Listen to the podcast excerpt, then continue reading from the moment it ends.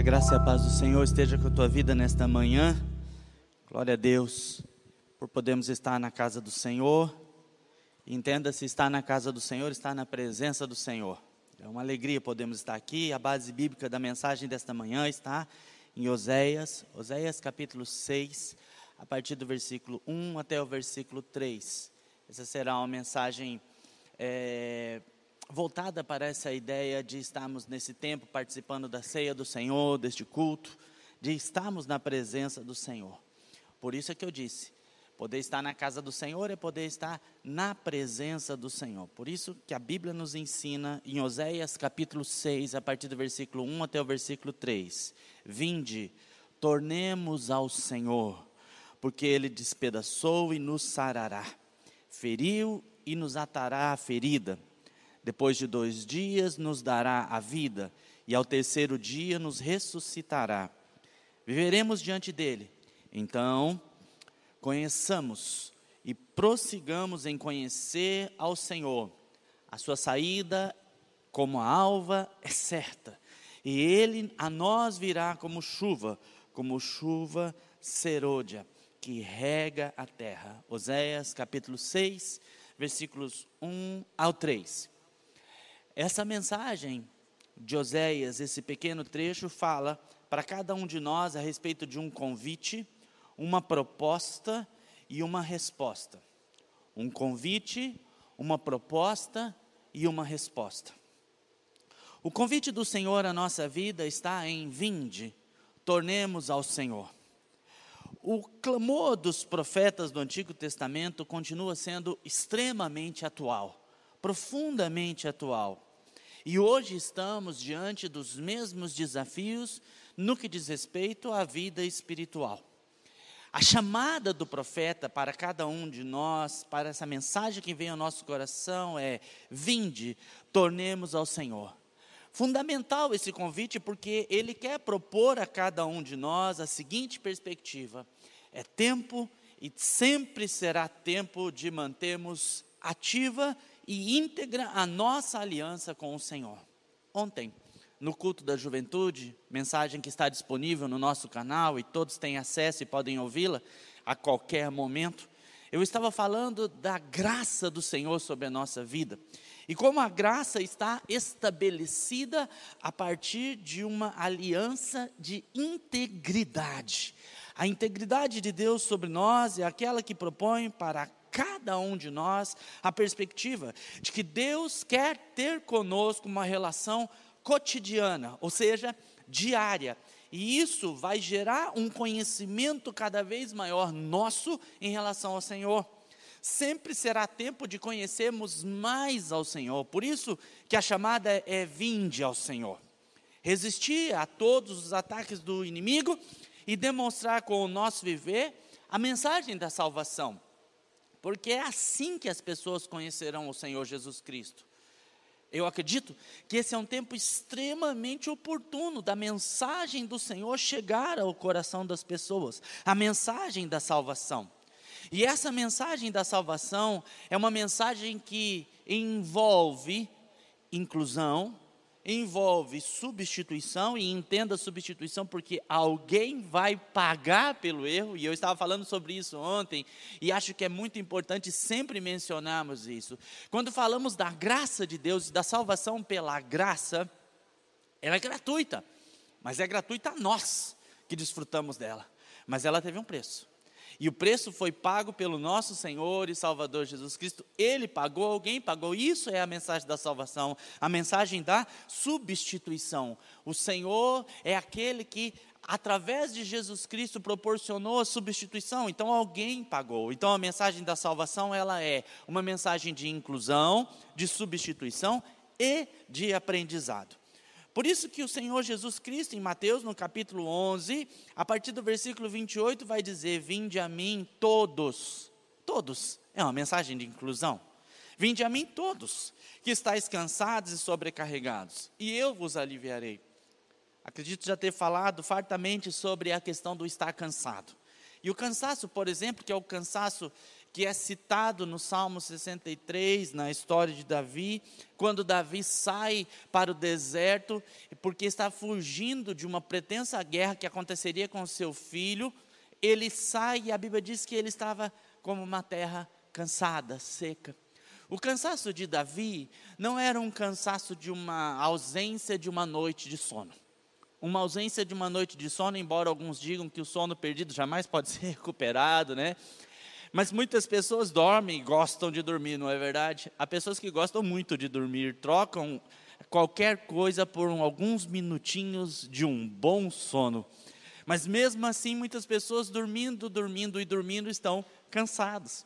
O cansaço a que se faz referência na palavra de Deus não é o cansaço de uma boa noite de sono, mas é o cansaço emocional, às vezes é o cansaço psicológico, é o cansaço de um relacionamento, é a estagnação de uma vida. Quando a Bíblia diz: Vinde a mim todos que estáis cansados, esse cansados tem a ver com sobrecarregado, ele diz: Eu vos aliviarei. A palavra do Senhor é: Vinde a mim. É a mensagem de inclusão. Venham ao Senhor. O Senhor está chamando cada um de nós a estarmos perto dEle. Este é o convite do Senhor para a vida de cada um de nós. Vinde a mim, vocês que estão cansados e sobrecarregados. Porque é incrível que ainda hoje, em tempo onde nós precisamos mostrar às pessoas que nós podemos ajudá-las e que nós podemos estar perto delas, mesmo em meio à distância, que é poder nos estender a mão sem poder tocar Há muitas pessoas que são criticadas em seu cansaço emocional. Quero dizer a você que está cansado e sobrecarregado, Senhor Jesus, Ele não te condena por isso. Ele não te critica por isso, tampouco Ele faz vista grossa ao seu cansaço. Ele está dizendo: você está cansado, sobrecarregado, vem a mim, vem a mim. É o convite do Senhor, é o convite do, da manutenção de uma aliança íntegra, cotidiana, e que vai gerar o conhecimento dEle venha ao Senhor. E ele fala: Tomai sobre vós o meu jugo e aprendei de mim, porque eu sou manso e humilde de coração. É a troca, é a troca. Ele fala: Tome aqui o meu e eu pego o seu. Às vezes, nós não somos capazes sequer de entregar o nosso fardo ao Senhor. Não conseguimos entregar, porque isso, esse cansaço parece que traz um certo significado à vida, um certo sentido ao existir. Eu hoje, que tenha a oportunidade de ministrar o seu coração nesse culto tão bonito, tão gostoso, que é um culto de ceia, onde nós celebramos a mesa do Senhor. E talvez na sua casa você tenha celebrado a ceia do Senhor agora pela manhã.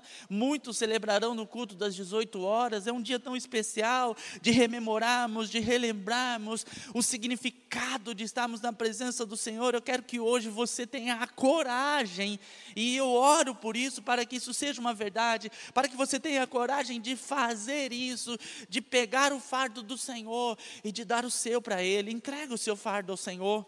Entrega a sua dor ao Senhor, diga hoje, é uma oração muito simples e que vai mudar a história da sua vida. Diga, Senhor, eu estou te entregando hoje o cansaço, talvez o cansaço da dificuldade financeira, o cansaço da dificuldade emocional, o cansaço dos problemas familiares, o cansaço de um emocional que está abatido. É uma oração simples, mas muito densa, muito pesada. Eu estou convidando você hoje, entrega ao Senhor. Entrega, faça isso agora. Estou ministrando a sua vida autoridade agora para que você consiga fazer. Entrega o teu fardo ao Senhor agora e pega o dele. Esta é a mensagem da salvação, é a mensagem da inclusão, porque o Senhor diz: Vinde a mim, Ele recebe você, Ele não está te excluindo, todos podem te excluir. A Bíblia diz assim: a palavra do Senhor, ainda que meu pai e minha mãe me desamparem, o Senhor, Ele não me abandonará o Senhor não te abandona, Ele te inclui, por isso que Ele te diz: Vinde a mim, todos os que estáis cansados e sobrecarregados, essa é a mensagem da inclusão. É a mensagem da substituição, porque Ele diz: Tome aqui. E o fardo do Senhor é o fardo de uma fatura paga. É o fardo de uma fatura paga. Eu acho essa expressão tão interessante, porque lá quando a gente vê, né, que o Senhor, é, que, que Ele despio, despojados estão todos aqueles que antes estavam é, na dívida, ele se pagou, ele se tornou o pagador das nossas dívidas, ele se tornou o pagador do nosso fardo. Por isso, a mensagem da graça e da substituição é tão maravilhosa. A salvação é gratuita para nós, mas foi paga pelo Senhor. Quando ele diz: Tomai, né, entrega aí o seu jugo e tome o meu, o jugo que ele está entregando para cada um de nós é: toma aqui, ó, a fatura está paga. A fatura está paga. Qual a fatura? A fatura que iria nos conduzir para a morte, a fatura que iria nos conduzir para a perdição eterna, ela está paga. E a mensagem da salvação é também a mensagem do ensino, do aprendizado, porque ele diz: aprenda de mim. Eu sou manso, eu sou humilde de coração. E ele diz: e achareis descanso para a vossa alma, porque meu jugo é suave, o meu fardo é leve. Eu acho maravilhoso pensar desta forma. O Senhor está querendo trazer para cada um de nós, e numa manhã de ceia é tempo de rememorarmos essa inclusão, essa salvação, essa substituição, esse aprendizado. O Senhor está querendo a cada dia nos ensinar. Por isso, a mensagem do Senhor nessa manhã, em primeiro lugar, é de um convite. Um convite muito especial e muito oportuno. Vinde a mim, vinde a mim. Hoje, a mensagem do profeta, quando diz assim que nós devemos cuidar da nossa história, né? E diz que Ele é o Senhor da nossa vida, tornemos ao Senhor, é porque porque o tempo todo somos instados a nos afastarmos do Senhor. somos convidados a nos afastar do Senhor de muitas maneiras. O pecado está sempre à porta. E Gênesis, no capítulo 4, diz assim: Se procederes bem, não é certo que será aceito. Gênesis 4, no versículo 7, se procederes bem, não é certo que serás aceito. Se todavia procederes mal, eis que o pecado está à porta, e o desejo será contra ti, mas a ti cumpre dominá-lo. Cumpre a ti dominá-lo, o pecado está à porta. Quando o profeta diz tornemos ao Senhor, é porque somos instados e convidados e muitas vezes impelidos a estarmos longe do Senhor. O desejo está à porta, será contra ti, ele é traiçoeiro. Tornar ao Senhor é tomar a consciência de que o inimigo tenta hoje, como tentou fazer com o povo de Israel, e o tempo todo continuará tentando destruir a nossa comunhão com o Senhor. Ele tenta destruir a nossa comunhão com o Senhor. Às vezes eu leio esse texto do profeta Oséias, eu fico muito pensativo porque a compreensão do termo ele nos feriu, ele nos despedaçará e nos sarará, ela, ela, ela, mexe muito comigo e eu ficava muito incomodado com essa palavra porque eu ficava, poxa vida, mas como é isso? Mas quando eu leio a palavra que é dada a respeito do vaso que é quebrado, isso faz mais sentido na minha vida. Muitas vezes nós somos e é necessário que o Senhor não faça remendos em nós. Aliás, Deus não faz remendos na nossa vida. Muitas vezes é preciso que o vaso seja quebrado. E eu me lembro de tempos de infância, não é? Qual de vocês não tinha pavor de um negócio chamado mertiolate? Você lembra disso? Por acaso em algum momento você se machucou e a mãe veio com mertiolate e você ficava dizendo: Não, mãe, por favor, põe aquele mais vermelhinho, mercúrio, porque mercúrio não arde, mertiolate arde. Só que daí a mãe, mãe é um ser maravilhoso, não é verdade? Mãe, dizem que brasileiro precisa ser estudado pela NASA. Não, mãe precisa ser estudado pela NASA. Mãe é formada em Grey's Anatomy University of Medicine. Toda mãe é médica. Mãe chegava na gente com machucado, e ela falava assim: não adianta, tem que limpar isso aí. Daí ela lascava água oxigenada. Sua mãe passou água oxigenada. Só que pior, quando você falava assim, não, mãe, estava espumando aquele texto, falava, não, mãe, por favor, mãe, por favor, por favor, por favor. Ela falava assim, não, tem que limpar. E ela abria o machucado. E aí as estrelas eram vistas em dias ensolarados pelo moleque. Que falava assim, está ardendo. Aí a mãe falava assim, se não arder, não sara. Toda mãe já falou isso aí, não é? Se não arder, não fica bom, não, Sara, tem que doer. É isso que o Senhor fala conosco. Precisa doer. Precisa doer para sarar. É isso que ele faz, ele sara a nossa vida, abrindo a ferida e trazendo uma nova resposta para a nossa história. Por isso, muitas vezes, o entregar o fardo é tão doloroso, porque dói, mas tem que doer. Quando a gente vai para certas ministrações, como por exemplo, quando vamos para o encontro com Deus, né, que é um, um tempo tão legal que a gente passa, saudades do encontro, né, minha filha? Quando a gente vai para o encontro com Deus, uma das ministrações que é feitas lá, que são feitas, muitas ministrações, mas umas fala assim que fala a respeito de arrependimento e fala da dor, porque arrependimento gera dor. Mas gera cura. Por isso que a mensagem é a mensagem maravilhosa de que Deus tem para cada um de nós um convite, mas Ele tem também uma proposta. E a proposta é conheçamos e prossigamos em conhecer ao Senhor. Essa é a proposta de Deus para nós. É incrível como o atual crescimento da igreja evangélica, especialmente no Brasil, a igreja cresceu muito. Hoje a igreja evangélica está numa abrangência nos mais variados campos da sociedade, em todas as áreas. Eu me lembro que nosso pastor, muitos anos atrás, Lá no tempo, nos tempos da igreja antiga, ele falava assim, a respeito da nossa igreja aqui, da nossa IBNC, que naquela época era IBNVC. Você é dessa época da IBNVC? A Igreja Batista Nacional na Vila Centenário? Quem era aí do tempo da IBNVC? É? O pastor falava assim: Eu quero que nós cheguemos a um momento de nossa igreja que nós tenhamos pessoas profissionais de todos os segmentos da nossa igreja.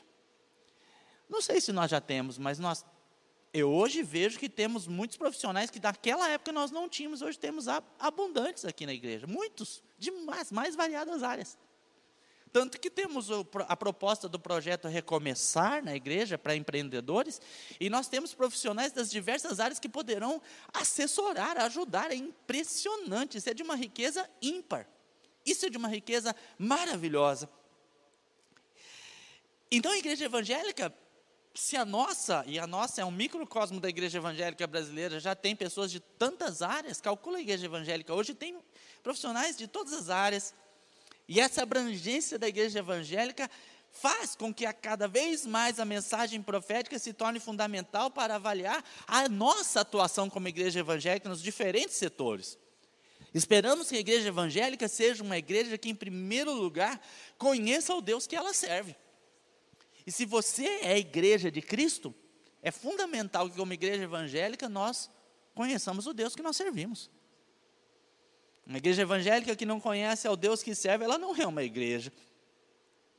Em segundo lugar, uma igreja evangélica, verdadeira, que serve a Jesus, é uma igreja que persevera na busca ao Senhor. Portanto, eu, eu vejo esse levante nesse tempo, né, quando ficamos com os cultos presenciais afastados, como a igreja se levantou e falou: olha, nós estamos afastados, mas estamos aliançados em Cristo, nós não vamos parar, não. Se precisar fazer o culto, cada um na sua casa, o culto vai acontecer. Culto não para. O louvor não para. Reuniões podem até parar, mas o culto jamais parará. Glória a Deus. E não parou. E hoje nós temos as tecnologias e a internet, e eu estou isso é hashtag oficial alguns momentos de desespero, né? Eu devo ter mais de 50 grupos que eu estou inserido no WhatsApp, não tem problema não, eu tento olhar todos. É incrível a mobilização de oração, de estamos juntos, de vamos abençoar, somos povo de Deus e tal. É incrível isso. O culto não para. As reuniões presenciais até estão estancadas, mas o culto não para. Porque é uma igreja que persevera na busca ao Senhor. Uma igreja, é assim que se espera que sejamos igreja. Que sejamos uma igreja coerente em seus discursos e práticas. Essa é a proposta do conheçamos e prossigamos em conhecer ao Senhor. Uma igreja que é coerente em seu discurso e na sua prática. Pregamos o amor, temos que viver o amor. Pregamos o perdão, temos que viver o perdão pregamos a perseverança, temos que viver a perseverança, coerência entre o discurso e a prática. Uma igreja evangélica que cresce e é tão abrangente, ela precisa promover a comunhão. E nós promovemos a comunhão, sim. Por isso que estamos tão aliançados aqui em Deus. Por isso que quando alguém fala assim para você, estou com saudade, é porque está com saudade mesmo. porque é uma igreja que promove a comunhão. E nós sabemos que é uma igreja de Cristo verdadeira, uma igreja que descarta invencionices tolas, discursos baratos, tolices que às vezes são colocados por aí como se fosse evangelho. Não, uma igreja que conhece a Jesus não faz isso, e tampouco é uma igreja dada a qualquer tipo de falsidade ou charlatanismo. Porque a mensagem bíblica jamais foi que não haveriam doenças, mas que quando as doenças viessem, o Senhor estaria conosco. Essa é a mensagem bíblica. Por isso, que a palavra do Senhor fala a respeito de um convite, a mensagem profética fala de um convite, fala de uma proposta, porque é diferente, né? O convite pode dizer assim: vai lá em casa qualquer dia, quando puder, né? A proposta é: vai lá em casa no dia tal, no horário tal, que eu estou te esperando para a gente fazer tal coisa. O convite do Senhor é vinde. Mas a proposta é Vende e conheça. E ela traz uma resposta. E a resposta é a seguinte para cada um de nós. A resposta é que, como a alva, a sua vinda é certa, ele descerá sobre nós como a chuva, como a chuva serôdia que rega a terra. Essa mensagem é uma mensagem durante as dominações assíria, babilônica, persa, e Deus os levantou para Deus levantou o profeta para conclamar o povo ao arrependimento e reanimá-los. Arrependimento e ânimo, por quê? Porque, como a alva, como amanhecer, todos os dias amanhece. E aqui em Curitiba a gente nunca sabe exatamente como vai amanhecer, não é verdade? Hoje eu estou aqui na igreja, já são 11, quase 11 e meia, daqui a pouco termino, porque daqui a pouco tem também a EBD das crianças e eu olho pelas janelas, aqui está o Marquinhos, e para trás do Marquinhos está as janelas, e eu estou vendo aqui, né? Parece estar um dia ensolarado. Onze e meia. Eu não sabia se o dia estaria ensolarado ou não, ali de madrugadinha, mas eu sabia que ia amanhecer. Assim é o que a palavra diz. Você pode não saber muitas coisas, mas você sabe que vai amanhecer. Isso significa que você pode até não saber muitas coisas, mas você sabe que o Senhor vai se manifestar na sua vida. Entende essa resposta? Você até não sabe como, mas tenha convicção. Saiba, o Senhor vai se manifestar na sua vida. E a palavra diz que ele virá como uma chuva. Pode parecer demorar, mas cai. Pode parecer estar num tempo que você não está concordando, mas cai e como a chuva serôdia. E a chuva serôdia é aquela que vem naquele momento que você não, não espera muito, ela vem fora de tempo, ou é tardia, o final de uma estação. É, é, é, aquele, é aquela chuva que para o fruto parece no fim da estação devida, mas ela vem. O Senhor trará a resposta para a sua vida, renove o teu ânimo hoje. E eu quero concluir lendo Joel, capítulo 2, versículos 23 e 24, dizendo: Alegrai-vos, pois, filhos de Sião. E hoje eu diria: alegrai-vos, pois, povo de Deus que serve a Jesus Cristo. Regozijai-vos no Senhor vosso Deus, porque Ele vos dará em justa medida a chuva. Olha que maravilha! Ele vos dará em justa medida a chuva, e fará descer como outrora a chuva temporã e a serôdia. As eiras se encherão de trigo e os lagares transbordarão de vinho e de óleo. Glórias a Deus por essa mensagem bíblica, Joel capítulo 2, versículos 23 e 24. E eu conclamo você a declarar essa palavra dentro da tua casa, orando agora, abençoando a sua família, seus filhos. Alegrai-vos, filhos de Sião, e regozijai-vos no Senhor, porque Ele vos dará em justa medida a chuva. Ele dará.